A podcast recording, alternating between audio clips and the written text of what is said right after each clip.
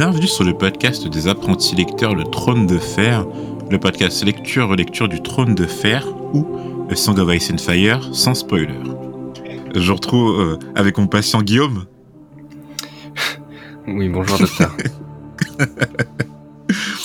Et donc on se retrouve pour le chapitre 10, soit euh, Davos 1 euh, de A Clash of Kings. Je vous préviens, de toute façon vous avez dû déjà le voir à la durée de l'épisode, mais ce sera un long épisode. Euh, ouais, euh, je pense euh, il y a tellement de choses à dire. Euh, pff, tellement de choses à dire. En tout cas, dans mon résumé, je vais gar- je vais essayer de rester court parce que je je vais essayer Ouais, de rester qu'on va, très on va bien s'étendre de toute façon dans l'épisode. Je vais rester très concis, voire euh, au contraire plutôt évasif en fait, pour euh, pour essayer de garder euh, de la substance plutôt pour l'épisode que pour le résumé. Hmm. Donc en gros, euh, ouais, Ah mais attends, à du coup avant, pardon, du coup avant je voulais, euh, je voulais juste placer deux mots. Donc du coup sur, parce qu'on a dit qu'on n'en parlerait pas euh, foncièrement, mais du coup sur la série House of the Dragon qui, qui s'est terminée là et du, que t'as dû voir Guillaume, juste pour euh, parler Yes, de, de, j'ai vu- j'ai vu. j'ai vu le dernier épisode, euh, je l'ai vu aujourd'hui avec ma copine. Et alors du coup qu'est-ce que t'as pensé de la série?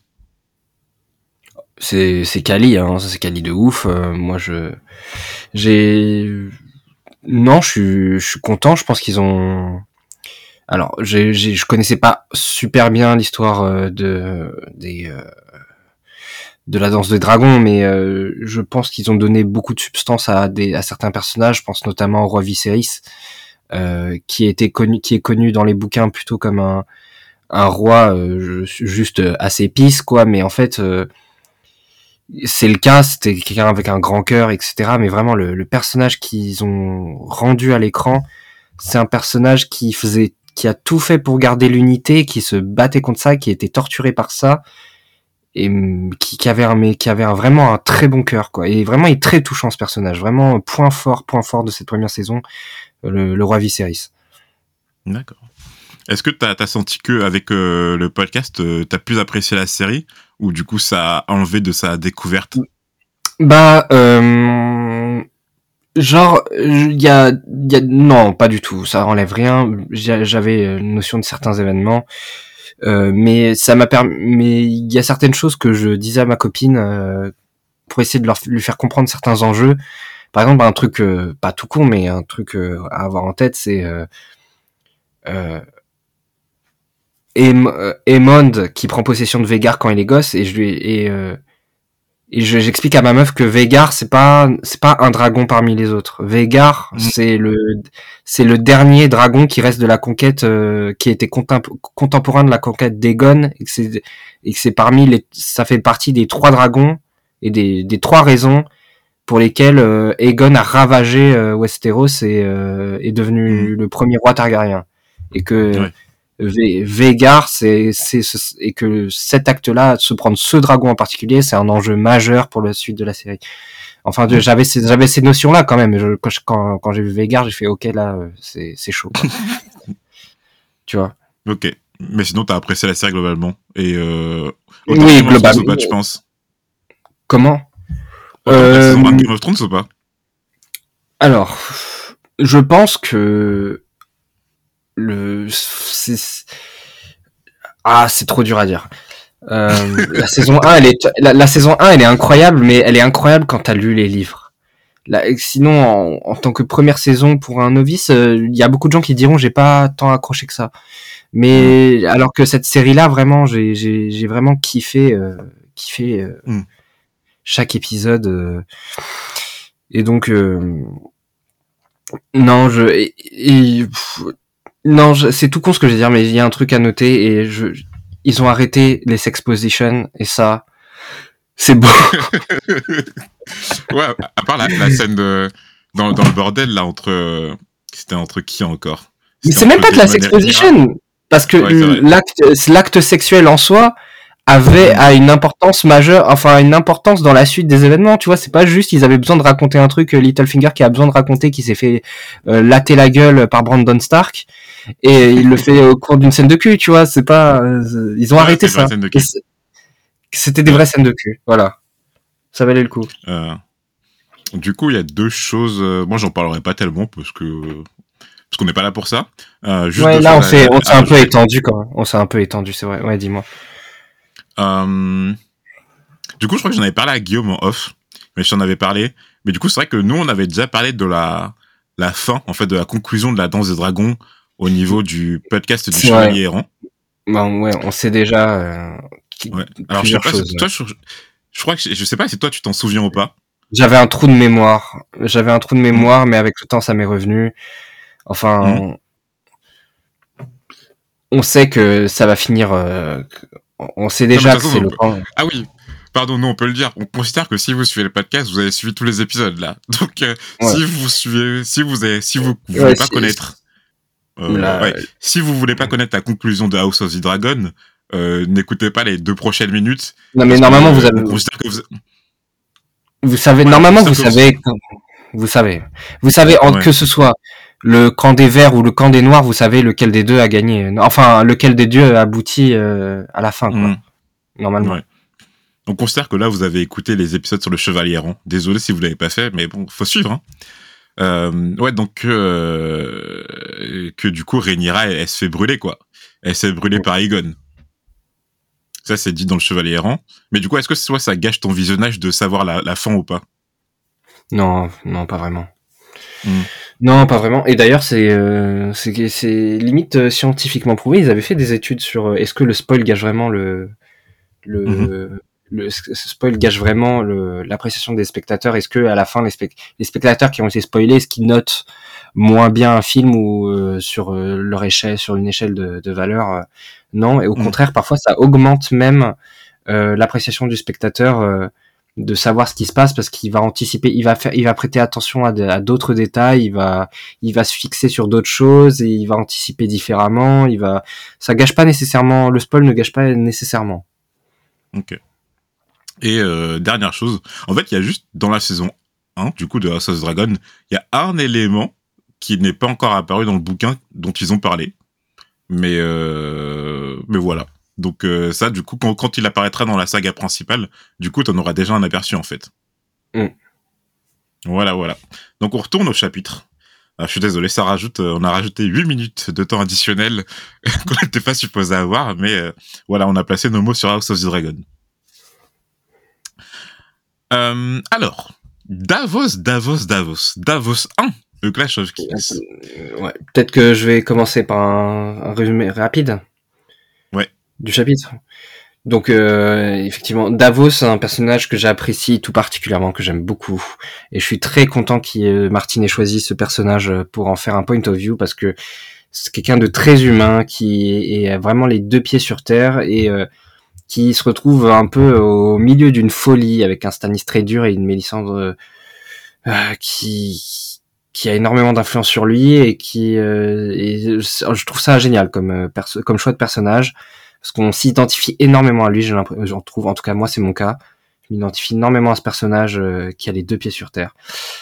Et donc euh, ce chapitre, tout comme dans le prélude euh, du second tome, donc euh, il se déroule à Père Dragon, où en fait on est en train d'assister à une cérémonie qui est très particulière. En fait, Stannis fait brûler les effigies des sept et il renie ainsi sa propre religi- religion au profit euh, du maître de la lumière, R'hllor, je sais pas comment on se dit, euh, la religion de la prêtre de sa prêtresse rouge Mélisandre.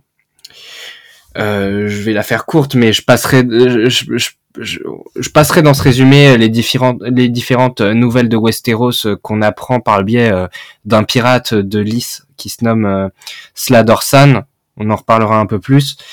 Mais le fait est que euh, Stannis compte bien donner le tout pour le tout, hein, pour en utilisant un les pouvoirs de Mélisandre, sa prêtresse rouge, et en mettant en avant sa légitimité au trône, en dénonçant la réelle nature des enfants de son frère Robert pour conquérir les sept couronnes. Donc euh, pour l'instant c'est tout ce qu'on on va développer, on va développer tout ça euh, dans les minutes à venir. Voire dans les heures. Dans les heures à venir. Alors, merci Guillaume pour ton résumé. Et euh, j'ai bien aimé d'ailleurs ton introduction. Euh, je trouve qu'elle était très touchante. Et donc, euh, on, on débute cet épisode avec la présence d'un nouveau point of view. Alors c'est vrai que avec euh, la présence de 8 POV dans le tome 1 et la disparition d'un d'entre eux, c'est-à-dire Eddard, c'est pas déconnant de pouvoir en rajouter aussi. Euh, J'avoue, je sais pas parce que nous on, on connaît euh, le système des POV et Guillaume, je suppose que toi tu savais que bon, il y en a d'autres qui allaient apparaître vu que tu as vu la série. Mais du coup, c'est vrai que quand tu commences le tome 2, tu te dis ah putain, il y a un nouveau POV quoi, c'est en fait c'est marrant parce que ça rajoute un petit jeu genre de euh, ah qui seront les nouveaux POV, euh, tu vois. Mm. Moi, c'est vrai. Ah, c'est vrai qu'à chaque nouvelle sortie, à chaque nouveau tome, euh, j'imagine que ceux qui ont vécu le truc en direct, ils étaient là en mode euh, What C'est qui lui Et genre... Ouais, bah. Et, euh, et après, on peut se demander, avant de parler de Davos spécifiquement, quel est le rôle des point of view du coup dans la saga des trônes de fer? Est-ce que Martin s'intéresse au personnage en lui-même et veut nous conter son histoire?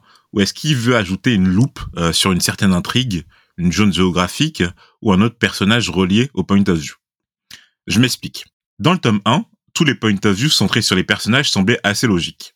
On avait la famille Stark, donc Eddard, Kathleen, John, Sansa, Arya et Bran, qui constituent les branches d'un même arbre, si on peut dire ça. Donc, euh, quand on débute l'histoire, c'est pas déconnant non plus euh, qu'ils aient des chapitres centrés sur eux-mêmes. Puis vient Daenerys, mais elle, bon, qui a son importance de par le fait que ce soit une des héritières de la famille Targaryen, et à présent la seule, avec la mort de son frère Viserys, de l'ancienne famille royale, de l'ancienne famille royale. Donc, pardon. Et on sent que, bon, son arc à elle est important avec la naissance de dragon à la fin du tome. Donc Daenerys, on peut comprendre pourquoi elle a ses propres chapitres. Et en dernier vient Tyrion, pour lequel là, il y a un débat qui peut se poser, parce que bien que ce soit un personnage ultra intéressant, je pense que personne ne va en disconvenir, et appréciable en tout point, Tyrion n'est pas lié à la famille principale du tome 1, les Stark, et n'est donc pas une figure emblématique comme peut l'être Daenerys. Donc Martin nous compte certes les aventures de Tyrion, mais il fait aussi beaucoup aux fonctions de point de vue euh, du côté des Lannister, que ce soit après la chute de Bran ou pendant la guerre actuelle dans le conflit. Euh, je me rappelle que même dans un de ces chapitres du tome 1, où les généraux de Tywin discutent entre eux de l'état actuel des conflits, et euh, Guillaume et moi, on avait euh, émis la réflexion que dans ce chapitre, Tyrion avait purement une fonction de point de vue. Guillaume, déjà pour l'instant, t'en penses quoi de ce paragraphe? Hum, C'est vrai. Enfin, c'est une question que c'est une question euh, qui est importante parce que c'est une question. Enfin, en tout cas, euh, c'est exactement une des questions que je me suis posée euh, quand j'ai lu ce chapitre. Je me suis dit pourquoi Davos? Parce que Davos, euh, quand quand tu lis le chapitre, tu te rends compte que le personnage en, lui-même, c'est pas nécessairement euh, le plus intelligent, celui qui va te donner les meilleures répliques, comme peut l'être Tyrion, ou euh, euh, même, ou alors celui qui est qui, va être ultra héroïque, même si tu sens que tu, tu sens que c'est quelqu'un extrêmement brave et tout.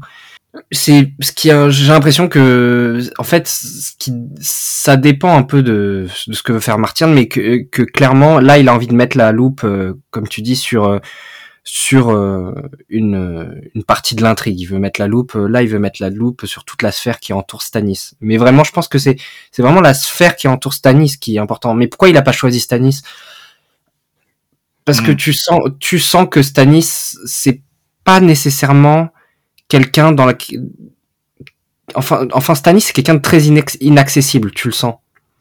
Et hmm. je pense qu'il voulait vraiment un personnage qui se retrouve confronté à, qui le comprend un peu mais qui se retrouve confronté à, à ce mur.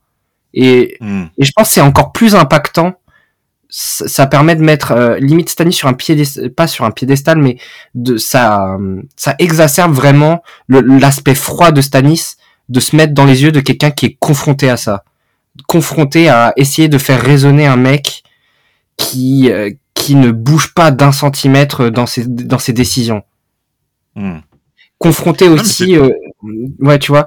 Et vraiment, ça va exacerber ce sentiment d'avoir ces, d'avoir les yeux de quelqu'un qui est, qui est au final qui a un, qui a un grand cœur et qui se retrouve, euh, qui se retrouve devant, voilà, ce, confronté à un, à un homme froid et euh, Bon, j'en rajouterai pas, mais voilà, c'est vraiment le sentiment que j'ai. Je vais te laisser parler.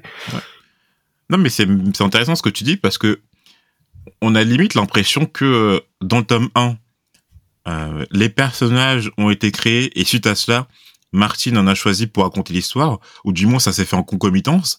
Alors que là, il y, a même ce côté où t'as l'impression que Davos, il a, t'as même ce côté où t'as l'impression que Davos, il a été créé pour avoir un point de vue spécifiquement du côté de Stannis, quoi. Mm-hmm. Alors certes, euh, mm-hmm. Davos a, son histoire, etc. Mais comme tu dis, il y a ce, je sais pas, il y a, ce système où il fallait euh, quelqu'un justement qui est confronté, comme tu dis, à cette inaccessibilité de Stannis, donc Davos. Mm-hmm. Ouais. En tout cas, euh, ouais, t'as l'impression vraiment que c'est un, en tout cas, c'est un point de vue qui a été choisi avec un, un, but, pas nécessairement pour le personnage en particulier, mais avec un but.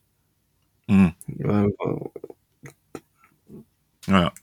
Donc tout ça pour dire que concernant Davos, c'est assez surprenant qu'il soit promu au rang de PEV euh, au vu des informations qu'on connaît de lui pour l'instant. En s'aidant du prélude de Clash of Kings dans lequel le personnage apparaît pour la première fois et les appendices, on présente euh, Sir Davos Mervaux comme étant appelé le Chevalier Oignon, ou parfois courtement, qui est un ancien contrebandier euh, capitaine du bateau La Botte Noire. Dans le prélude, on apprend que Sir Davos a la main gauche estropiée du fait euh, de Lord Stannis, il lui aurait coupé tous les doigts, sauf le pouce, parce que euh, à l'époque du siège d'Accalmie, tenu depuis un an par les forces conjuguées des Tyrell et des Redwine, les forces, les hommes de Stannis avaient depuis longtemps épuisé leurs ressources et en ont été réduits à manger chevaux, chiens, chats et même cœur de bottes euh, si on se remémore un des anciens chapitres. Une nuit, Davos, en tant que bon contrebandier, traversa le blocus au niveau de la baie des naufrageurs en ramenant avec lui oignons et poissons salés. Cela avait suffi pour tenir jusqu'à l'arrivée d'Eddard Stark qui avait fait lever le siège. En récompense, Davos reçut de Stannis le titre de chevalier ainsi que les terres dans le Cap de Lyre, mais il fallait quand même le punir de toutes ces années de contrebande et euh, en conséquence Stannis le fit raccourcir de ses doigts de la main gauche. Putain. Félicitations. Vraiment, franchement, c'est là, c'est clairement, en fait, euh, c'est génial, hein, mais c'est, tu te rends compte de qui est Stanis quand, cette histoire, elle, franchement, elle te résume la personnalité de Stanis en deux deux quoi. C'est mm. incroyable comment c'est bien fait. Tu, tu dis c'est un mec, c'est un mec, tu sais, qui se dit, oui, euh, clairement, je lui dois, euh, je lui dois la vie, je vais lui, je vais le mettre tiens et tout mais la loi c'est la loi mais la loi c'est la loi et encore je te coupe pas la et encore je te coupe pas la tête euh, c'est un truc de ouf. C'est euh, c'est bien fait mais tu te rends compte direct de qui déjà qu'on en avait enfin pendant tout le premier tome t'entends parler de Stanis euh, en mode non mais il peut pas monter sur le trône. C'est un zinzin le mec. C'est un ouf. Pendant tout le premier tome il te dit ça là il te présente premier point of view euh, enfin en dehors du prélude près de Stanis tu sais, il te raconte l'histoire tu fais non mais c'est trop le mec c'est un ouf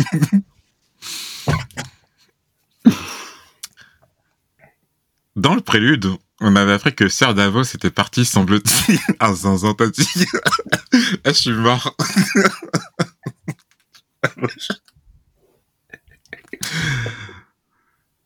Dans le prélude, on avait appris que Serre Davos était parti, semble-t-il, en mission sur ordre de Stannis, convertir les seigneurs vassaux des terres de l'orage à leur cause, car, actuellement à Père-Dragon, il ne possédait que 3000 hommes. Après avoir remis euh, dans son contexte le personnage de Davos, on supposait, pardon, après avoir remis dans son contexte le personnage de Davos, on peut supposer que euh, bon, Davos aura lui une fonction de point de vue auprès de Stanis Baratheon pour les lecteurs. Alors c'est possible que le personnage se révèle aussi intéressant euh, que Tyrion par la suite, mais pour l'instant, c'est tout ce qu'on peut en tirer.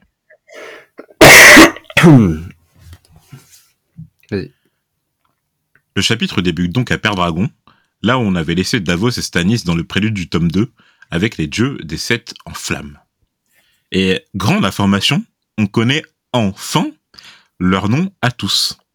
Alors on a, Guillaume, est-ce que de mémoire tu les, tu t'en rappelles là?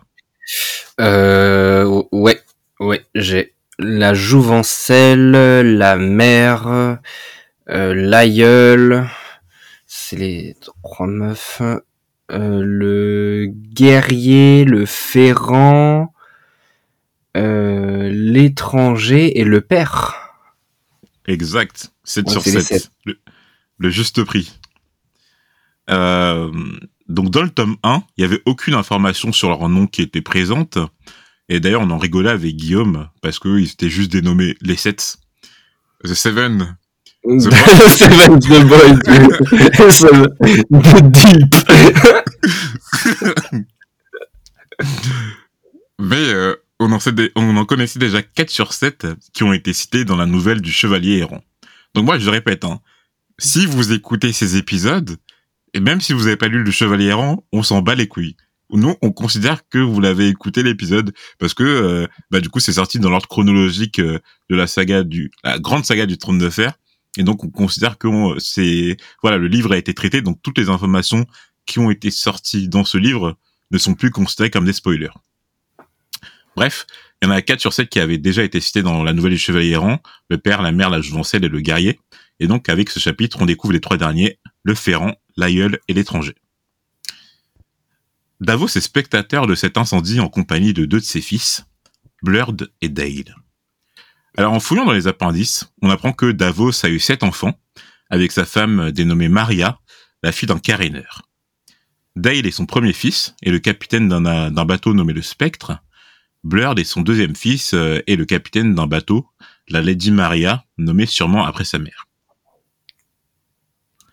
En tout cas, euh, les deux fils sont dégoûtés par ce spectacle. Ils ne se gênent pas euh, pour le montrer, mais Davos leur intime le silence. Donc, je crois que, alors, j'ai le souvenir qu'il y a un des enfants de Davos qui apparaît dans la série, mais euh, bon, c'est pratiquement sûr que c'est pas mentionné oui. qu'il ait sept enfants. hein. Euh, en, en tout cas, il, il y a, il a un fils qui est, qui, je crois qu'il y a, je crois qu'il y a qu'un fils dans la série. Hmm. Et euh, il a, il a, pas un arc, mais euh, il a, il y a des événements qui lui sont liés, mais très vite fait. On nous dit dans le chapitre que pour Davos, les dieux des sept ne signifient pas grand-chose, mais les voir brûler le rendait quand même malade. On sent que ce n'est pas un homme pieux, mais euh, il croit quand même à la religion. D'ailleurs, moi, au départ, je, tu peux, je pensais que, enfin, ça peut être normal de penser qu'il est pieux avec, tu sais, la notion de sept fils, tu vois. Je me suis dit, bon, euh, il a voulu contenter les dieux, euh, sept coups, euh, voilà. Et puis, tu vois, non, mais il y a un petit côté, non? Je t'ai pas dit, non? Sept sept fils pour sept, ok. un pour l'étranger. Ouais, voilà. Non, c'est chelou. Ok, très bien. On apprend dans le chapitre, au par ailleurs, que Davos se définit lui-même comme simple contrebandier, né à Culpucier, le quartier pauvre de Port-Réal, les bas-fonds de la capitale. Cet événement euh, était euh, le fait de l'ensorceleuse, donc le, fait de brûler les dieux, le fait de l'ensorceleuse d'ombre accompagnant à présent Stanis, Mélissandre d'Achaï. Alors, on sait euh, à propos de Mélissandre qu'elle prière l'or, comme l'a dit Guillaume dans son résumé, tout comme les prêtres rouges, comme par exemple euh, Tauros de Myre, et que cette religion a un lien avec le feu, donc ce n'est pas surprenant de la voir ainsi brûler les statues d'une religion qui n'est pas la sienne. En revanche, cela a l'air de choquer tous les habitants de Perdragon venus contempler ce sacrilège, comme les fils de Davos.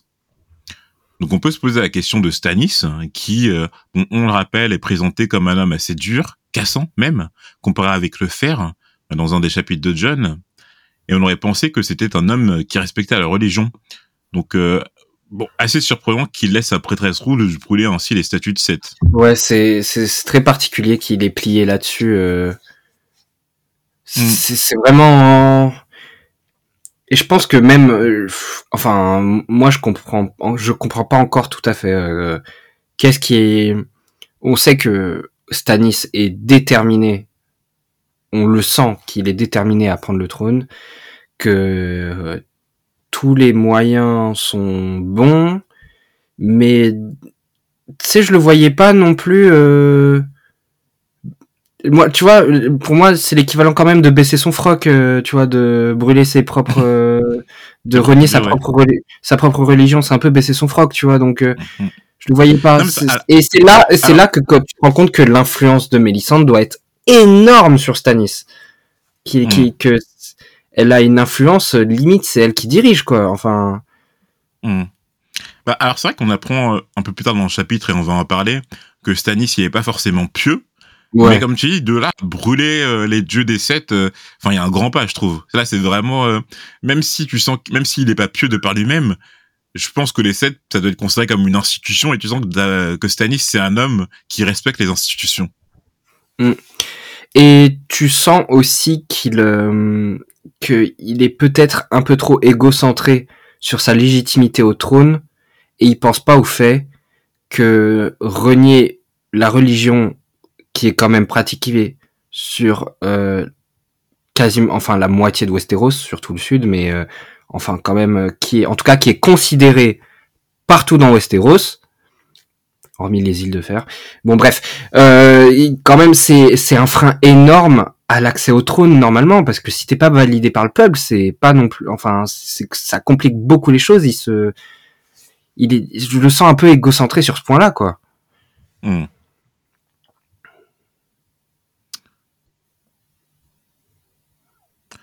On doit, on doit alors rappeler que dans le prélude, on avait, on doit alors rappeler que dans le prélude, on avait appris que c'était la femme de Stanis qui avait pris l'or aussi euh, appelé le maître de la lumière comme Dieu. Il est aussi dit dans le prélude que Stanis ne partageait pas les faveurs nouvelles de sa moitié, mais que, euh, à force de lui faire des promesses, comme on le voit dans le prélude, où les Dicélides répètent continuellement à Stanis que le maître de la lumière lui offrira des épées, que Mélisandre a vu la mort de Renly dans les flammes, peut-être que Stanis a commencé à la tolérer, de voir ce que ça donne, entre guillemets. On nous dit aussi que le septon de Père Dragon, septon bar, était fragile et ne pouvait que maudire Mélisandre de ses actes. Mais Sir Hubbard Rompton, une des épées liges de Stanis, comme nous l'indiquent les appendices, était venu défendre les statues avec trois de ses fils. Malheureusement, cela n'avait pas suffi et il se fit tuer avec un de ses fils. Lors de Gunsar Solver, bon là il y a beaucoup de, note- de, de name Ouais, dropping, mais ouais, ça name drop à fond hein. Hmm. Ça name drop à fond Lors de Gunsar Solver, le sire de Sweetport Sound et banneré de Stanis à Père Dragon, euh, lui avait, lui, avait fini dans une cellule car il avait indiqué à Stanis ne pas pouvoir le soutenir après cette profanation. Bon, euh, Lord Gunsar Solver, il est présenté dans le chapitre comme le plus affable et dévot des lords, et on avait appris dans le prélude qu'il était en totale opposition avec la religion de R'hllor, donc ce n'est pas surprenant croupissait avec lui dans la cellule le septombar, ainsi que les deux fils survivants de Sir Hubert Rompton. On sent d'ailleurs, en lisant leur réaction dans le chapitre, que les autres seigneurs bannerets de Stanis, lord de Velaryon, lord de Sertigar et lord Barémon, sont tout aussi mal à l'aise devant ce blasphème. Alors concernant lord de Velaryon, et là je peux faire un tic, parce que du coup comme t'as vu euh, House of the Dragon, t'as pas un visage parce que tu ne connais pas ce lord Velaryon, mais euh, tu vois, ça t'a permis de connaître ta famille Velaryon. Hmm, c'est vrai Davos disait vouloir donner euh, cher pour savoir ce que pensait cet homme à cet instant, mais Lord de Velaryon était un homme fier qui ne partageait jamais ses pensées. Les Velaryon venaient de l'antique Valéria, tout comme les Targaryens, et avaient même donné trois épouses à des princes Targaryens au cours de leur règne. Alors petit aparté, euh, c'est vrai que bon, on considère pas euh, House of Dragon comme canon du coup dans notre podcast, tout, mais tout comme on considère pas GOT, mais vu que Guillaume a vu la série, on considère que les séries sont euh, des univers parallèles et qui connaissent leur histoire, quoi. Mhm. Mais ce qui, c'est- ce qui est marrant, c'est que du coup, les Vélarions, tu sais, t'as un peu ce sentiment, euh, euh, il y, a un membre de la famille qui, était comme ça, et tout le monde doit être comme ça. Et typiquement, la description qui est donnée dans ce chapitre de l'ordre de Vélarion, c'est un peu la même chose que tu peux donner à Corlys Vélarion dans la série House Oui. of the Dragon, quoi. Hmm, c'est sûr Tu sais, ça me fait penser un peu, euh, bon, là, on, on tombe dans l'univers manga, mais à Naruto, où t'as l'impression que euh, Naruto et, enfin, les, les Naru- enfin, Naruto et, et tous les gosses, t'as l'impression que les parents et les grands-parents, c'est les mêmes persos, quoi, mais Ouais. juste ils ont 30 ans de plus, quoi. Il y a un truc générationnel où toute la famille, ils ont les mêmes comportements, les mêmes, tu vois.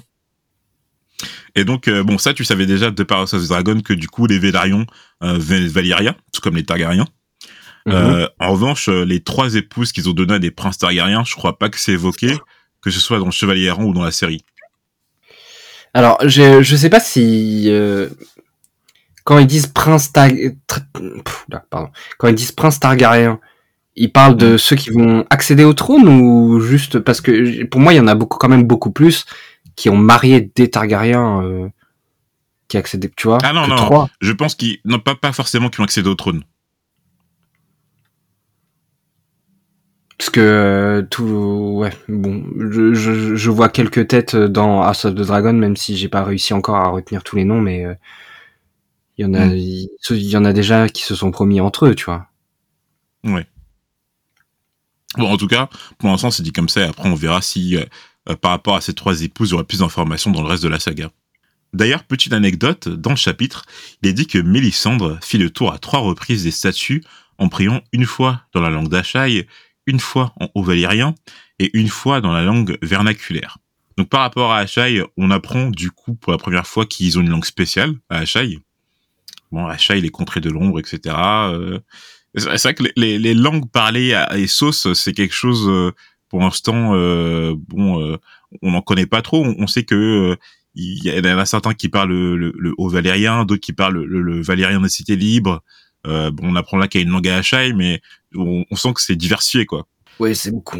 Il y a beaucoup plus de dialectes euh, que beaucoup plus de dialectes que sur Westeros. Hein. Westeros, je suis même pas, enfin, j'ai pas notion de différentes langues, euh, Hmm. que ce soit dans le biais. Peut-être à- il y y a- le dornien, il y a le dornien, je crois. Peut-être. on n'a pas de notion de dornien, je On crois. n'a pas, on n'a pas de notion de dornien. Je sais pas si à Dorne il parle une langue particulière, mais entre le bief, euh, les euh, les Valdarines ou je sais pas quoi, Ouais, c'est pas la je- même langue. Je crois qu'ils parlent la même langue, hein. La, la- la seule différence qu'on peut qu'on peut noter, c'est la différence entre le bas peuple. euh, ouais, tu viens bien m'acheter le pain, tu vois, Ouais. machin. Et les pain, non nobles. Tu me prends le pont, tu me prends un petit pain, vite fait, là, tu me prends.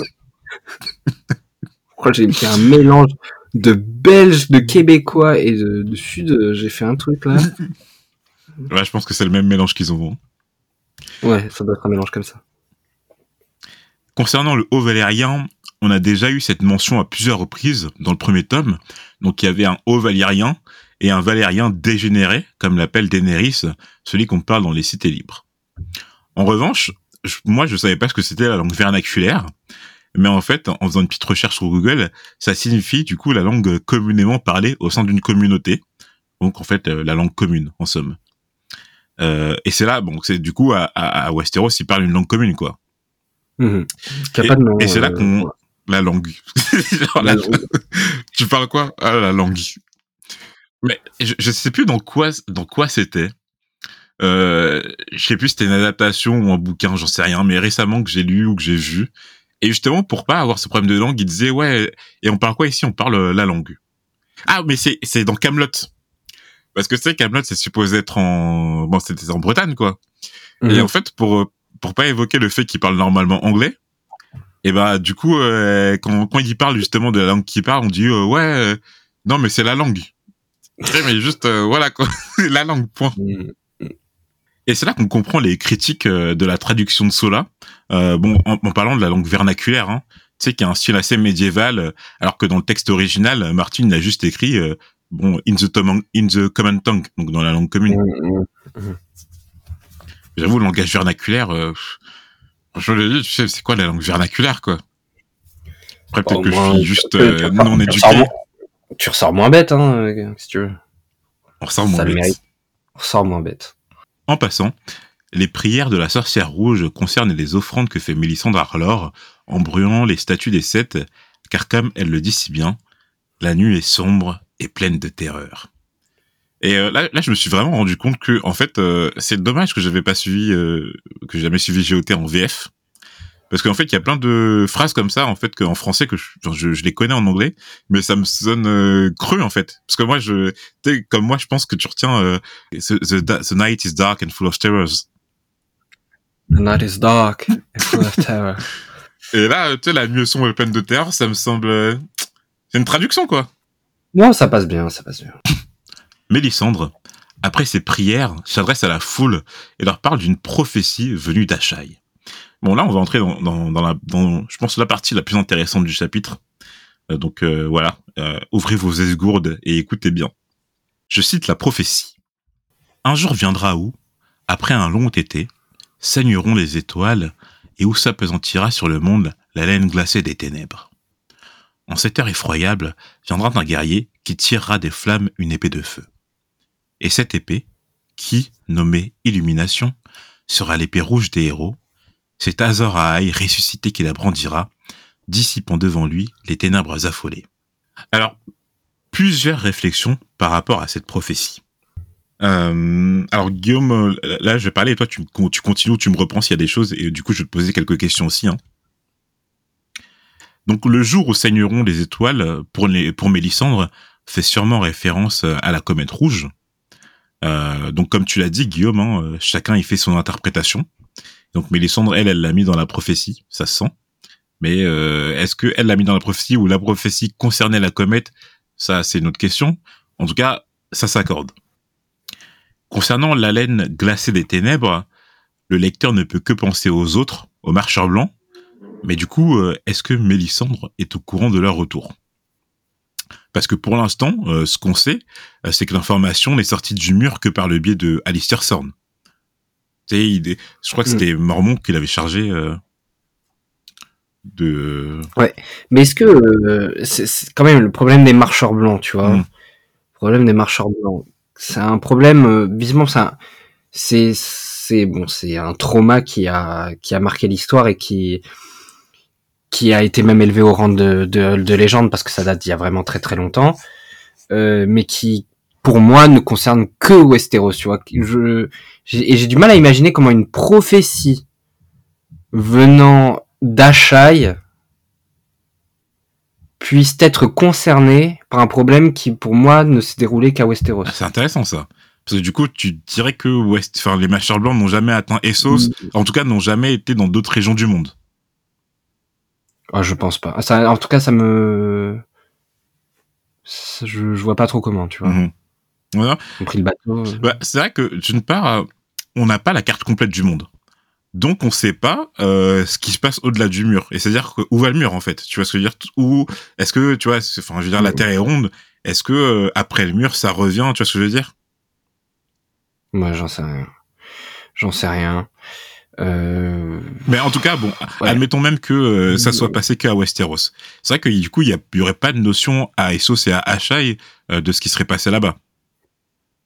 Hmm. Ouais. Intéressant. Donc c'est particulier. Hmm.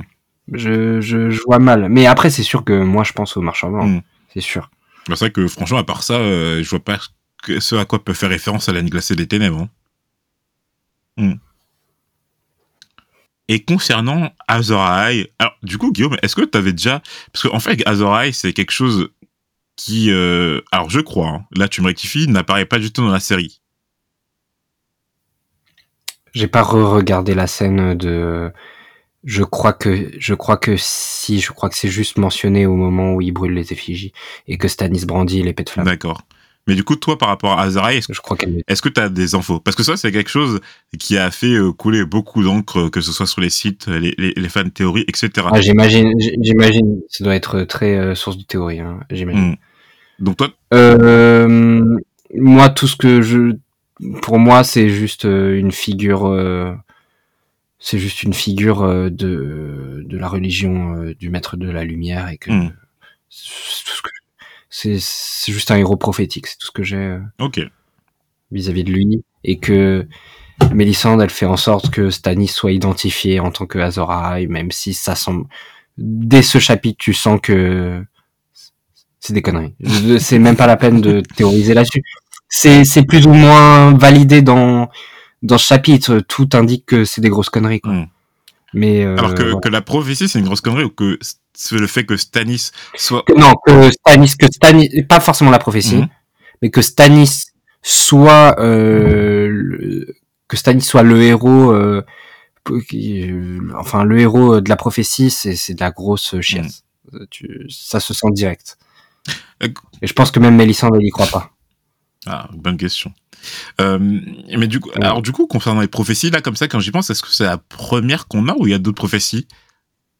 Parce qu'on a eu beaucoup de notions de rêve, euh, tu vois, des machins comme ça, mais est-ce qu'on a eu vraiment d'autres prophéties à part celle-là? Des, des vraies, vraies prophéties? Ah, Je crois pas, hein. on n'a pas eu. Euh... Bon, à part, tu me diras, par exemple. On n'a pas eu des, des, des, gens qui des gens qui venaient visiter. Ah, mais si. Euh, quand le quand le soleil se couchera. Ouais, c'est exactement ce à quoi je pensais. C'est à part la le, réveil de Drogo en fait. C'est-à-dire que quand Daenerys demande à Miri Mazur, euh, euh, oui, mais quand il quand il sera, quand est-ce qu'il me reviendra comme il l'était Elle lui répond euh, quand le soleil se lèvera à l'ouest et se couchera à l'est, quand les montagnes souffleront sous le vent comme des feuilles et euh, euh, je sais plus exactement la suite, mais c'est en gros ça. Mais après, bon, c'est une prophétie donnée par Mirik Masdur, euh, et toi, tu avais dit, ouais, c'est du bullshit. Genre, tu avais pas cru une seconde, tu avais dit, non, mais ça, ça rien, quoi. Oui, mais en gros, c'est en, gros, c'est ça, ça, signe plus ou elle veut plus ou moins dire la fin du monde. Euh, enfin, soit euh, quand, soit ça veut dire tout veut dire jamais. Enfin, tout ce qu'elle dit veut c'est synonyme de jamais. jamais, jamais, jamais, jamais, jamais. Soit jamais, jamais, jamais, jamais, jamais. Euh, soit c'est elle le retrouvera au paradis, quoi. Hmm mais c'est tout. Mais j'ai une, prophétie comme ça, je crois sur, euh, sur un héros, je crois que ça. Alors les, les, auditeurs peuvent nous corriger, mais je crois que c'est la première qu'on a. Ouais, va falloir. Vous pouvez nous aider hein, sur le coup. Hein. N'hésitez pas. En tout cas, concernant Azor Ahai et son épée Illumination, euh, son épée de feu qui doit tirer des flammes, Mélisandre imagine et désigne ainsi Stanis. Euh, bon, comme tu l'as dit, Guillaume, on sent que quelque chose cloche parce que pour pour être précis, quand Stanis euh, se donne en spectacle et refait les gestes de tirer une épée de feu euh, de la statue en flamme de la mer, il est bien emmitouflé dans son manteau en cuir, avec un long gant capitonnel. Ouais, c'est ça. ouais, c'est bon là. On, on, on dirait qu'il. Euh, ouais, mais c'est un spectacle. Tu sais, il prend ça avec euh, un, un, gant, un gant pour ouvrir le, euh, pour le four, quoi. Tu vois. Je suis grave marrant parce que là, c'est vraiment du foutage de gueule. Oui, je vais retirer mon épée en flamme. C'est foutage de gueule. le mec, il a trois gants. il a une doudoune. il est comme ça.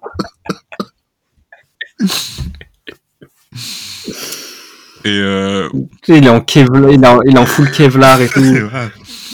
Donc voilà, avec Guillaume, on, pense pas que la prophétie, elle doit revêtir cet aspect. Euh, mais en tout cas, on viendra sur ce sujet un peu plus loin dans cet épisode, car il est abordé dans un autre moment dans le chapitre. Mais du coup, juste pour revenir à la prophétie, c'est vrai que, juste sur la forme, en vérité, je préfère largement les prophéties aux rêves. Parce que les rêves, c'est beaucoup trop dilué, en fait. Alors qu'une prophétie, il y a vraiment un truc où tu peux te raccrocher à certains éléments factuels, quoi factuel entre guillemets, mais il y a quand même cet esprit où tu dis euh, ça doit peut-être arriver et il y a ces éléments là là là là là qu'on doit retrouver pour que ça arrive. Alors qu'un rêve, euh, mhm. ça peut arriver n'importe où et c'est trop. Euh, il y, a un déguisement en fait dans le rêve qui est difficile en fait à défaire. Mhm.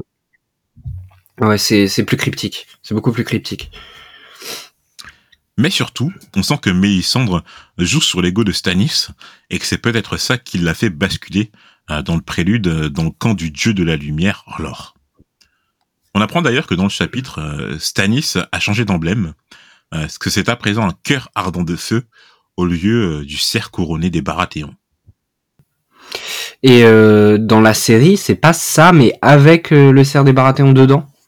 Ah ouais, alors ça, j'ai aucun, aucun souvenir. Dans la série, il y a le, il y a le cerf, il est dans le cœur. D'accord. Tu vois, il a pas totalement abandonné le truc, tu vois. Hmm. C'est marrant ça. Bref.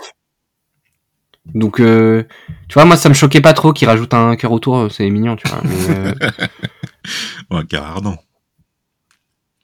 Et derrière cette représentation, on entend toujours. Euh, alors, moi, je dis, pardon, il s'appelle. Euh, dans mes notes, j'ai mis Patchface, mais c'est euh, Bariol. C'est Bariol. il Parce qu'il est bariolé. Voilà. on entend toujours débiter ces phrases énigmatiques. Je cite dans la mer, la fumée s'élève sous forme de bulles et les flammes sont vertes, noires et bleues. Et bon, en tant que lecteur... Il fait flipper lui. Il fait flipper lui. En vrai, ça peut paraître comme un fou, genre euh, un peu déconnant, etc. Mais en vrai, peut-être tu peux avoir une image de lui. Ouais, mais ouais, mais mais lui, quand il dit dans la mer, la fumée machin sous forme de bulles, mhm mais il a été, euh, tu vois, il a été dans la mer, tu vois, il a été. Ouais. Tu te souviens Il s'est noyé ce. Tu te souviens de l'histoire de Bariol du coup? Bon, on en avait déjà parlé une fois, mais euh, quand c'est, il faisait partie du, du, enfin, de l'équipage du navire de Lord Stephen quand, euh, quand euh, ils, ils se sont tous noyés en mer. Mhm. Et il a survécu. Exactement. Il fait partie des survivants. Et depuis ce jour-là, ouais, il est un peu cryptique en fait, justement. Et euh, là, par contre, c'est des, voilà, c'est le genre de forme. Quand je dis que je préfère les prophéties à, à, à ces énigmes-là, franchement, Bariol, euh, pff, en fait, t'en t'en tires Euh, rien. Flamme genre. verte, noire et bleue. Alors tu me dis, c'est- Ouais, là, là, t'en tires pas grand chose. franchement, tu me dis si t'en tires quelque chose. Hein.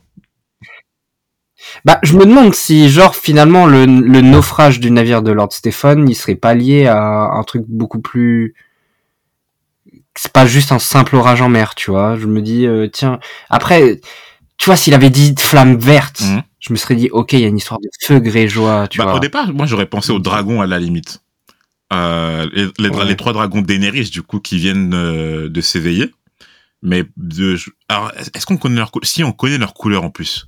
On connaît euh, la couleur de deux ou de un ou deux, je sais plus. Il y en a un qui est vert, il y en a un qui est vert et un qui est noir, ça, je- j'en suis Ouais. sûr. Mais Bleu, euh, je suis pas. je sais pas s'il y en a.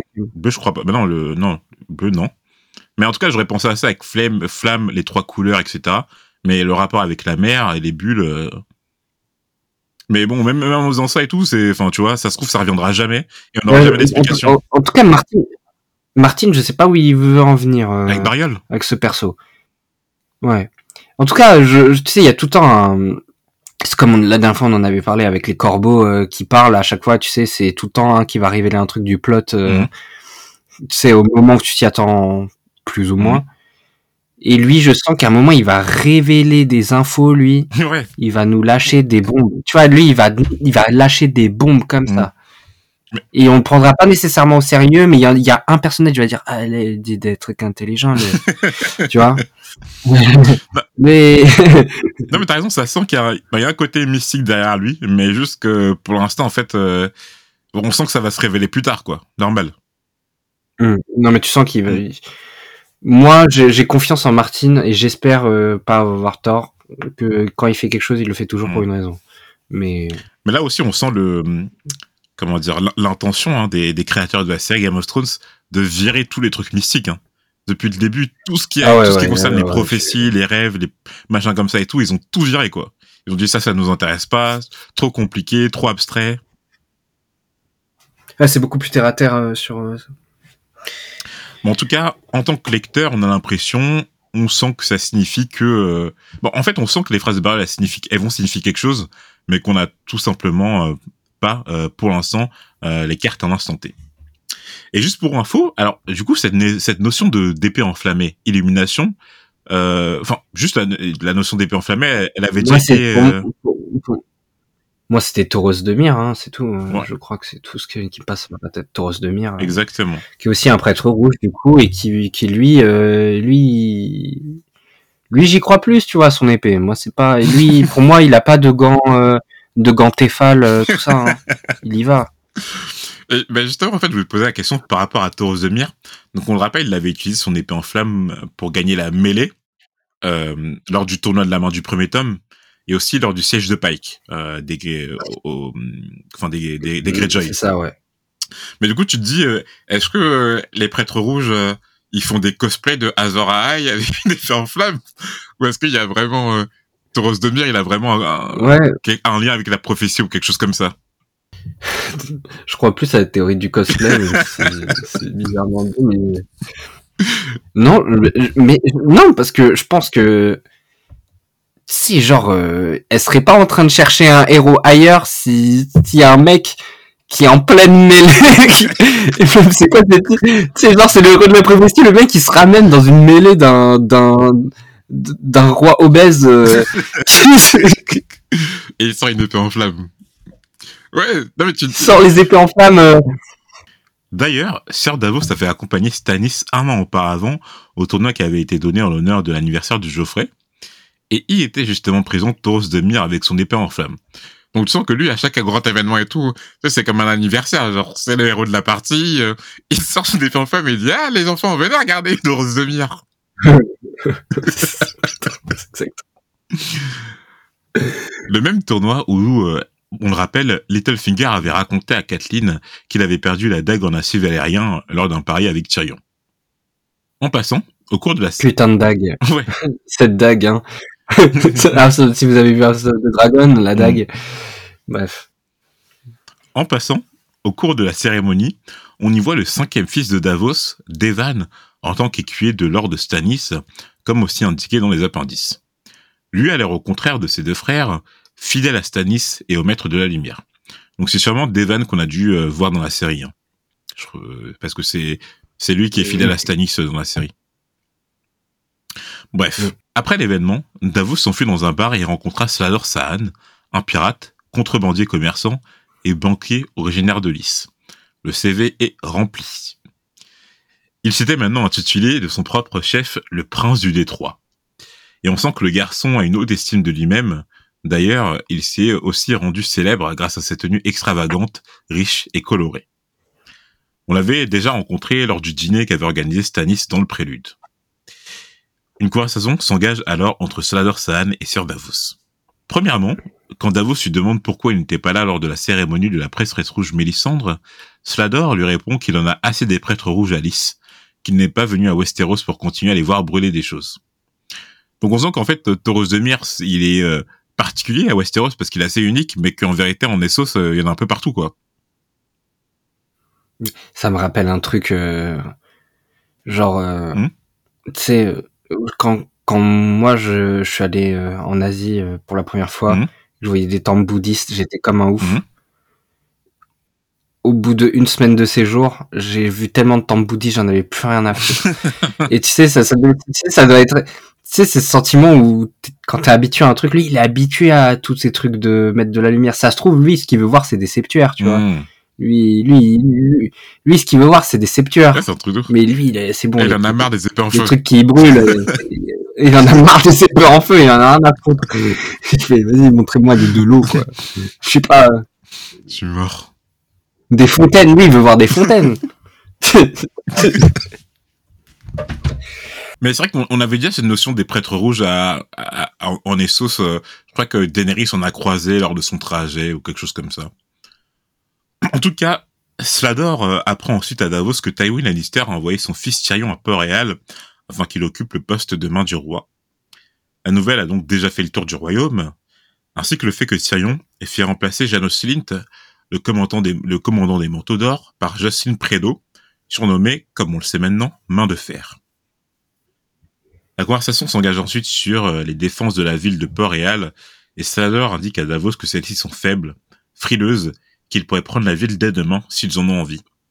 Surtout qu'on a déjà parlé de ces Guillaume en voyant la carte de Port-Réal, que le donjon rouge, il était face à la mer, et du coup, tu sais que si t'attaquais Port-Réal euh, euh enfin, en tout cas, le donjon rouge par la, par la Nera, c'était beaucoup plus, beaucoup plus facile d'accès, quoi. Mmh. clairement. On comprend aussi dans ce chapitre que pour l'instant, bien que l'ayant, euh, bien que l'ayant engagé en tant que mercenaire, Stanis n'a toujours pas payé Sladorsan et euh, il compte sur le trésor royal gagné après la guerre pour le faire. D'où le fait que Slador soit très impatient, car chaque jour où Port-Réal n'est pas pris, il perd de l'argent. On apprend aussi par intermédiaire du prince du détroit, donc San, que Renly Baratheon a quitté au jardin et s'est engagé sur la route de la Rose en direction de Port-Réal. On, savait que Renly avait fui euh, à au jardin en compagnie de Laura Tyrell juste avant la trahison de Littlefinger envers Ned Stark. Et euh, dans un chapitre de Tyrion, on avait appris par intermédiaire des généraux de guerre de Tywin que Renly avait épousé la fille de Mess Tyrell, Marjorie Tyrell, et que la famille euh, régnante de Haut-Jardin avait ployé le genou devant lui. Ce qui choque le plus Davos est que Renly ait quitté Haut-Jardin en compagnie de sa femme Marjorie Tyrell, et Slador San évoque euh, les possibilités que soit Renly ne peut se passer d'elle une seule nuit, soit il est tellement convaincu que de sa victoire que pour lui euh, Marjorie Tyrell ne craint aucun danger. Toi, c'est c'est quoi mhm. ton avis, Guillaume, par rapport à ça? Parce que c'est vrai qu'on n'emmène pas sa femme sur un champ de guerre, quoi pourquoi il aurait tant besoin d'elle? Bah peut-être qu'il y a une... Je sais pas. Peut-être, ça se trouve, elle, elle négocie plein de trucs, hein. Peut-être que... Une meilleure négociatrice qu'elle, peut-être, je sais pas. Ah, donc, euh, qu'en fait, euh, elle aurait, euh, stratégiquement, d'un point de vue militaire, comment dire, une... Enfin, ça serait une opportunité, en fait, pour elle. Elle aurait des, des avantages, voilà, dans ce sens-là. Je, pour l'instant, j'ai du mal à, à m'imaginer pourquoi il aurait besoin de Marjorie, parce que, connaissant Renly et le fait que plus ou moins confirmé euh, gay. Mhm. Euh, on aurait plutôt tendance à penser l'inverse, tu vois, qu'il aurait tendance à délaisser, euh, délaisser sa femme et la laisser un peu euh, dans son coin. Mm. Mais c'est pas le cas. Donc c'est que, en tout cas, c'est clairement pas parce qu'il a besoin de la ken tous les soirs, ça on le sait. Mhm. Mais euh, non, je j'imagine pas encore. Je pense qu'elle est qu'elle a un vrai intérêt euh, stratégique. Ok. Il y a un vrai intérêt stratégique derrière. Ou alors carrément, euh, elle, il fait l'effet inverse et justement, euh, les gens veulent, il veut que les gens pensent que il ne puisse se passer. euh, Tiens, ça peut être une bonne excuse, tu vois, une excuse comme pour montrer qu'il est pas gay, tu vois. Mm. Par exemple, justement, si Slador Sanzi, il peut pas se passer d'elle, euh, euh, machin, bah c'est exactement ce que peut-être euh, ce ce qu'il veut que les gens pensent. Mm. C'est possible aussi. Bref. Slaversen et Davok ensuite la prophétie d'Azor Ahai et son épée Illumination. Pour Salador, l'épée qu'a tirée Stannis euh, n'est en rien celle de la prophétie. En outre, il rajoute une partie à la prophétie, que pour faire Illumination, Azor consacra 30 jours et 30 nuits sans repos à forger cette lame, et qu'au bout, il la plongea dans l'eau, mais que celle-ci se fendilla. Il recommença et consacra ensuite 50 jours et 50 nuits pour la forger, la plongea dans l'eau, dans le cœur, pardon, la plongea dans le cœur d'un lion, mais l'épée se craquela de nouveau. En dernier lieu, il consacra 100 jours et 100 nuits pour la forger, appela sa femme Nissa Nissa et la plongea dans son sang. Illumination ne se fendit pas, et ainsi fut née l'épée du héros, car la bravoure et l'énergie d'Azor imprégnèrent l'épée. Et celle de sa femme aussi. Justement, l'énergie de sa femme. Ouais. Et euh, là, typiquement, euh, en suivant Game of Thrones, t'as même plus l'impression que t'es dans le trône de fer avec ce genre de prophétie, quoi. Avec, euh, avec tu sais, des noms à consonance étrangère de cette manière, des les prophéties dont t'as jamais entendu parler. Et typiquement, là, c'est vraiment de, de l'exclusif à la saga à la saga l'ivresse, quoi. Ouais. Ouais, ouais, ouais. Mais du coup, euh, toi, t'en penses quoi? Tu penses que c'est, enfin, en fait, c'est des prophéties comme ça. C'est soit il y a vraiment un côté archi mystique au trône de fer, euh, et que, en fait, on, est vraiment dans un univers fantastique, ou soit que, euh, enfin, ça c'est du bullshit, quoi. On sait que la magie existe, ça c'est sûr, mais les prophéties de cette manière, euh, c'est un peu compliqué de savoir est-ce que c'est vrai, est-ce que c'est faux, qu'est-ce qu'il faut en tirer, quoi.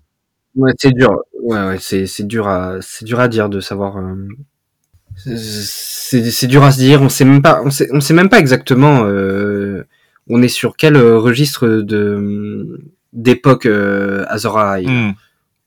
On sait pas. euh, C'est quoi C'est c'est 12 000 ans, encore moins. euh, Ah, c'est vrai qu'il n'y a, y a, y a- pas, ouais, y a- pas de vois, pas notion de temporalité. Voilà, tu sais pas si c'était il y a 1000 ans, 2000 ans, plus. Donc, euh, tu sais pas. Après, c'est, l'histoire, elle est bizarre quand même. Le mec, euh, déjà, il se, il, voulait absolument forger une épée, tu sais pas pourquoi. Grave. Et le mec, le mec, euh, il, il- il fait un truc euh, normal et prochaine étape, vas-y, ramène-moi un lion. Enfin, ça, ah, ça craque. ramène-moi un lion. le lion, il nique le lion, tu vois. Il fait, ça marche pas. Chérie, viens là. Chérie, viens là. je, je- t'aime, je t'aime, bébé. Rah Nissa Nissa. Attends, mais c'est, c'est- ah, mais c'est, c'est dans Death Note. C'est euh, Missa Missa. ah, Missa, Missa. Fait.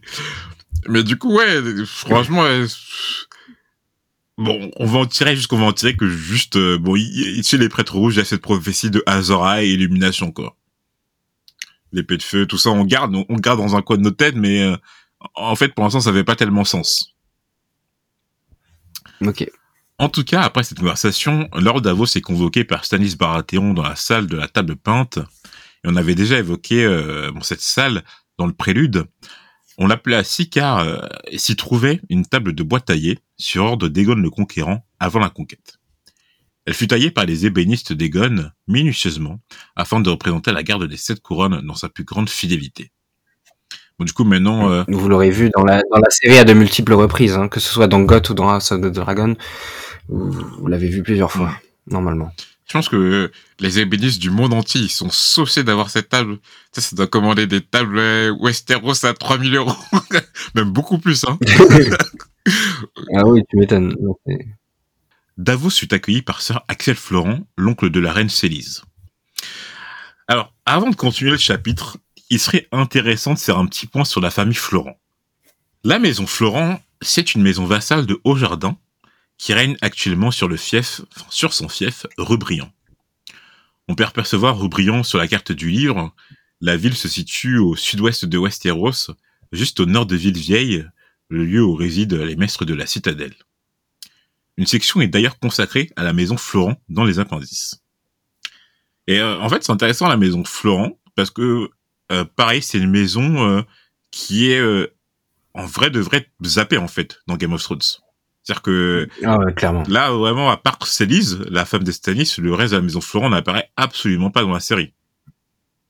Et tu sens que, enfin pour avoir un, un paragraphe complet dans les appendices, c'est qu'elle doit avoir son importance dans, dans les livres quoi. Mais juste qu'en fait ils sont pas intéressés du tout à, à, à cette intrigue.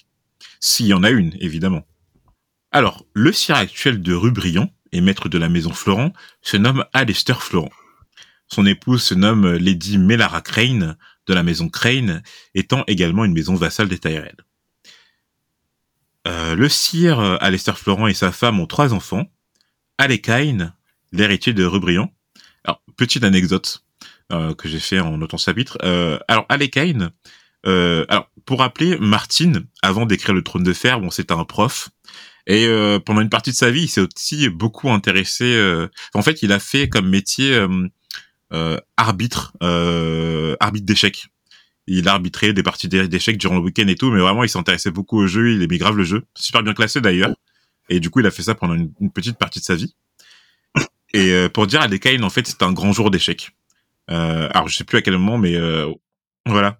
Donc c'est pour ça que ouais, je crois qu'il avait dit qu'il a glissé par-ci par-là des petits noms en référence euh, en référence à des trucs qu'il aimait bien. Donc euh, Alekaïn. D'accord, OK. D'accord, au nom au monde de l'échec. D'accord, très bien.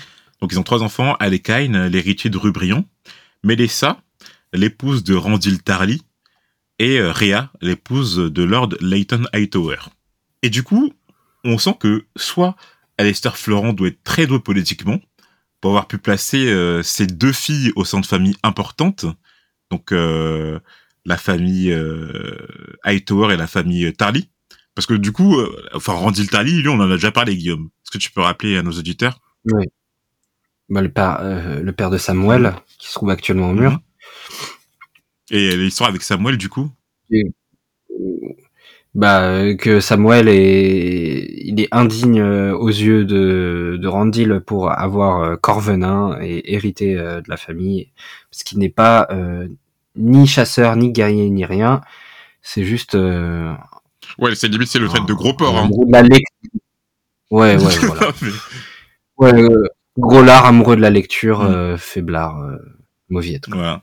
Et du coup un jour Randil Tarly il a emmené Sam à la chasse il lui a dit euh, bon mon gars euh, ouais, euh, mon gars soit tu vas au mur soit soit tu t'es fait les croisés dans le ravin et ta mère ouais, moi je veux dire à ta mère qu'on est parti chasser t'as eu un accident finito. Et donc tu, tu, tu sens que Randil Tali c'est quand même un homme très très dur. Et donc je pense pas qu'il doit choisir son, son épouse enfin tu vois n'importe comment quoi il doit soit la choisir mm. de façon très stratégique, soit, euh, enfin, je sais pas, tu sens pas l'homme qui va, qui va se marier par amour, tu vois. Donc on sent que, mm. bon, soit la famille Flore, et du coup la famille Hightower, c'est euh, la famille qui règne sur Villevieille. Donc pareil, euh, très importante, quoi. Si elle règne sur la, la ville des... Une grosse... Mm. si vous avez vu House of the Dragon, maintenant, vous avez ouais. une idée de l'importance de, la famille Hightower. Hein. Et et nous, on connaît que, on a une notion que de Gerald Hightower à un moment, nous. Oui, ça, l'ancien grand maître de la garde, euh, l'ordre. Euh... Hum, l'ordre commandant de la garde. Hum. Au moment euh, de, la guerre du Trident. Enfin, pas de la, de cette période-là, en, en tout cas. Donc, on sent que, bon, quand on lui dit, soit Alistair Florent, il doit il est très doué politiquement, pour avoir pu placer deux de ses filles au sein de familles importantes, soit que la famille Florent est une famille très respectée, euh, au sein des familles euh, Alesseur Florent, il a aussi trois frères et une sœur. L'un, Axel Florent, dont on vient de parler juste avant, celui qui vient euh, juste d'accueillir euh, Davos dans la forteresse de Père Dragon. C'est euh, alors Axel Florent, c'est le gouverneur actuel de Pervagon, euh, celui qui s'est occupé de l'île pendant que Stanis occupait le poste de maître des navires à Port-Réal pour Robert. Le deuxième frère d'Alester Florent, Sir Guillaume Florent, il est décédé lors d'une chute de cheval, et c'était le père de Célis Florent, la femme actuelle de Stanis. Le troisième frère de Sir Alester Florent se nomme Sir Colin Florent, et sa sœur Rilène Florent. Alors je pense que je vous ai fait un bon résumé de la famille. Euh, il y a encore plus d'informations dans les appendices par rapport à la famille Florent, euh, mais je vous laisserai aller chercher euh, par vous-même, parce que pour l'instant, le reste n'a pas trop d'importance dans la saga. On peut toutefois citer Delena Florent, la cousine de Célis Florent par le troisième frère d'Alester Florent, Sir Colin Florent. Et Guillaume, est-ce que tu te rappelles quand on avait parlé d'elle? Non, pour le coup, pas le moins du monde là, pas du tout. J'ai pas. Alors, la cousine de Célise, c'est c'est la cousine Florent que s'était tapé Robert lors du mariage de Stennis. Euh, et, ah oui, oui, oui, oui. Dans leur lit nuptial. Ah oui. Bah justement, il l'avait très mal pris Stannis. Ça, il avait le seum. Ouais. Ah bah dans le, il avait, il s'était tapé dans le lit nuptial quoi, lors du banquet et tout. Euh. Et euh, et euh, et t'as ah putain, il y a, y a une, il y a, y a des bâtards en jeu là. Exactement. Il y a des trucs. Euh. Et du coup, euh, cette, euh, en tout cas cette affaire, elle avait engendré un bâtard, Eric Storm, la pupille de l'actuel gouverneur de Père Dragon. Mais pareil, je reviens à, comment dire, à la respectabilité de la famille Florent, parce que pour que la fille, parce que dans, dans les appendices, c'est dit que la fille s'est remariée. Mais du coup, pour que la fille elle se remarie après cette affaire, c'est vraiment que tu dis que la famille Florent, elle doit avoir un certain prestige, quoi. Parce que sinon, tu te dis, mais attends, euh, la go, euh, tout le monde sait que Robert s'est tapé dans le lit nuptial, euh, elle a un bâtard, euh, t'es bien gentil, mais non, voilà quoi. Non, ouais, non, ouais, c'est que la famille, elle pèse, ouais, mm. elle doit bien peser, ouais. On peut maintenant. On s'en rend pas compte, en tout cas vu que, vu que dans la série c'est vraiment zappé limite, mais. Mm. Ouais. On peut maintenant revenir au chapitre. Sir Axel Florent partageait les mêmes caractéristiques que Florent que sa nièce, les grandes oreilles et la pilosité faciale. Pour Célise, c'était une moustache, pour Axel, c'était les poils dans les oreilles. On peut noter que lors de la cérémonie de Mélissandre, les Florent faisaient partie de ses soutiens, donc euh, Axel Florent tout comme Célise Florent. Stanis arriva ensuite euh, à la table peinte et fut accueilli par le maître Pylos. On l'avait découvert lors du prélude de Clash of Kings, euh, il avait été envoyé par la citadelle afin de remplacer le maître Chrysen à sa mort, qui était arrivé justement lors du prélude. Et le maître demanda alors à Davos de lire une lettre qu'il avait écrite, mais Davos fut au regret de lui rappeler qu'il ne savait pas lire, alors c'est Pylos qui se chargea de la réciter. Cette lettre était une missive destinée à tout le peuple des sept couronnes, qui leur rappelle que, premièrement, Stannis était à présent l'aîné de la famille Baratheon, maintenant que Robert était mort et que donc Renly n'avait aucune légitimité à se proclamer roi, mais surtout pour leur apprendre la nouvelle que tous les enfants de Cersei ne sont pas nés d'une union avec Robert Baratheon, mais que euh, ce sont des bâtards, fruits de l'inceste de Cersei et de son frère jumeau, Jaime Lannister, sur le, régicide. On se rappelle que Eddard avait voulu envoyer un message à Stannis euh, concernant ses découvertes sur les enfants royaux, mais que ce message n'avait jamais euh, pu être transmis car la personne à qui Ned a confié ce message, Gros Tom, fut tué dans la salle du trône lors de la trahison de Littlefinger. On avait même trouvé sur lui euh, la lettre que Eddard voulut envoyer à Stannis, lui enjoignant de venir prendre le trône. Cette même lettre que Cersei montra ensuite à Sansa pour lui prouver que son père Eddard Stark était, était bien un félon. Dans la série, en revanche, la lettre lui est bien parvenue, et c'est comme ça qu'ils ont justifié, dans la série, le fait que Stannis soit au courant que les enfants royaux étaient des bâtards. dans, la série, du coup, ils n'ont pas du tout euh, euh, montré euh, que John Arryn et Stannis avaient enquêté avant, tu vois ce que je veux dire? Ils ont montré que John Arryn... avait enquêté, enquêté. Ouais. Ouais, ouais c'est ça. Ouais, pour alors que dans le livre, on comprend bien que Stannis et John Arryn, ils, ont un peu collaboré à la découverte des bâtards, ouais. du poteau rose. Hmm. Stannis charge alors Davos de parcourir une partie de cette couronne à l'est afin de transmettre cette lettre au petit peuple, tandis que les corbeaux se chargeront de la transmettre au maître afin que tous les grands seigneurs soient au courant. Les fils aînés de Davos reçoivent la même mission, l'un au sud des sept couronnes et l'autre au-delà du détroit. Là, là Stanis, il, il se dit, euh, ça va faire du boucan, le message que j'ai envoyé là. il est en train de l'envoyer Ouais. partout. Là, il veut vraiment les enfoncer. Euh, que ce soit celle à Cersei ou la famille Lannister en général. Davos est toutefois circonspect et émet des réserves par rapport à la lettre. Parce que, bien qu'elle puisse être vraie, premièrement, euh, Stannis n'a aucune preuve de corroborer ses accusations. Et tu sais, c'est- ce qu'on disait un peu dans un des anciens épisodes, c'est que il y avait pas de test de grossesse à l'époque, pas de test de grossesse, de test de paternité. Donc, euh, enfin, comment tu prouves la paternité ou la non la, la non paternité de quelqu'un complexe? Euh, Et enfin, peut-être que euh, Stanis, enfin, du coup, Stanis par rapport à ça, il, il avance qu'il a peut-être une preuve et euh, du coup, il, il, il parle de l'existence d'Edric Storm, le bâtard qui a engendré Robert, en disant euh, là, vous voyez bien, ça c'est son bâtard, il lui ressemble. Euh, Pyrcella, Tommen, Geoffrey, euh, voilà. Regardez bien les gueules, euh, ça c'est pas de Robert quoi. Ouais. Mais euh, ah, est-ce que ça c'est une preuve? Non, bien sûr que non. Deuxièmement, euh, Bah, on le voit, on le voit bien dans House of the Dragon que ça, les suppositions et même les rumeurs, ça suffit pas forcément. Hein, Ouais. Comme avec Rhaenyra et ses enfants. exact. Alors là, euh, Non, non, mais c'est, insuffisant. télé, là c'est si télétransmis comme ça là, euh, le, le truc. euh, C'est sûr. Deuxièmement, euh, Stannis avait signé la lettre en proclamant qu'elle fut faite dans la lumière du maître de la lumière. Dans la lumière du maître. Oh là là, quelle erreur. Davos est bien conscient que Stannis risque de se mettre à dos une grande partie de la population en reniant les sept et en leur offrant un nouveau dieu dont, je cite, le seul nom rend un son bizarre sur leur langue. C'est sûr que t'arrives, machin, euh, enfin, je veux dire, c'est un ouf. Tu peux pas renier une, enfin, des dieux comme ça, genre. Euh, ils, ils prient les dieux depuis je sais pas combien de temps. Là, tu leur dis, non, maintenant, vous vous priez alors. Euh, Fous-toi de ma gueule.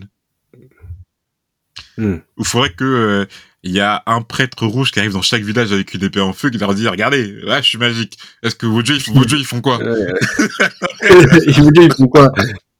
La jou... elle, fait... elle fait quoi la jouvencelle? Elle fait quoi? Elle fait rien du tout. et c'est grâce à la suite de, de la conversation qu'on comprend pourquoi Stannis est devenu un fidèle de la prêtresse rouge Mélisandre et de son dieu bien que Stannis ait cessé de croire euh, dans les sept le jour euh, où le bateau de ses parents s'était fracassé dans la baie des naufrageurs au large de la Calmie donc Guillaume euh, a rappelé l'histoire tout à l'heure Stannis admettait que Mélisandre, la prêtresse rouge, avait des pouvoirs. De plus, Stannis voyait bien que, à l'idée même de prononcer son prénom, les hommes en étaient terrifiés. Il la surnommait la sorcière rouge. Et, pour Stannis, un homme effrayé est un homme battu. Donc, euh, il y a, euh, il y a bien le fait que mais, euh, Stannis voit bien que Mélisandre a des pouvoirs. Et c'est justement ce qu'on a évoqué, c'est que quand tu vois des mecs allumer des épées en feu, Enfin, je veux dire, il y a quand même quelque chose, quoi. je veux t'es, obligé de te dire, ok, moi, je... Voilà. Peut-être qu'il y a un dieu dans l'histoire. Donc, c'est sûr que ça aide. En tout cas, il, il- il veut se. C'est- marrant, c'est que quand tu lis Céline, tu te dis ah Stanis il serait peut-être en train de l'utiliser, mais franchement Oui. Et deuxième chose, c'est ça. t'as le, pré- t'as le pressentiment, tu as le pressentiment que c'est l'inverse, hein. Mm. que c'est Mélissande qui va utiliser Stanis. Mais euh, peut-être dans sa tête Stanis il fait je vais l'utiliser. Ouais, c'est ça, c'est la réaction que je me dis, c'est qu'en fait, quand tu lis ces lignes, t'as raison. T'as l'impression que Stanis, c'est... Enfin, en fait, il a pas perdu la raison. C'est juste qu'il se dit, mais attends, euh, moi, la, la fille, elle a des pouvoirs, elle peut m'aider dans mes réalisations. Euh, je suis pas contre le fait de l'utiliser. Ouais. Et peut-être que justement il se dit, vu que lui il a pas vraiment, il croit plus vraiment en les sept, euh, il a plus, il se dit de toute façon, moi j'en ai rien à foutre de cette religion, Mhm. je brûle les trucs, moi j'en ai rien à foutre de ce que les gens pensent, Mhm. parce que ce que ce, que- ce que va m'apporter euh, l'autre euh, l'autre meuf en rouge, euh, ça va me ça me servira bien plus que cette fausse cette religion qui me sert à rien. Ouais. C'est peut-être comme ça qu'il voit les choses pour le coup. Et raison. La dernière réflexion à avoir, c'est est-ce que Mélisandre croit réellement que Stannis est Azor Ahai et que euh, voilà. Oh, franchement, franchement, non. Je.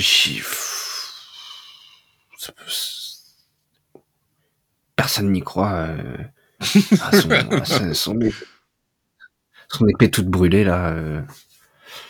Voilà. Bon, c'était un long épisode du coup. Ouais, très long. Je crois que c'est peut-être notre épisode le plus long, hein, 1h18. euh, je suis pas sûr qu'on attend ça. Ouais, il est bien. Euh, donc voilà, on espère que vous l'avez apprécié, que vous nous avez écouté jusqu'au bout. On vous remercie si vous nous avez écouté jusqu'au bout. Mm.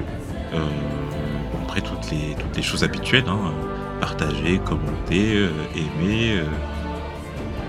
Qu'est-ce qu'il y a d'autre Bref, blablabla, blablabla. Euh, on répond à vos messages sur les réseaux sociaux et par mail. Et puis euh, on vous dit à la prochaine. À la prochaine.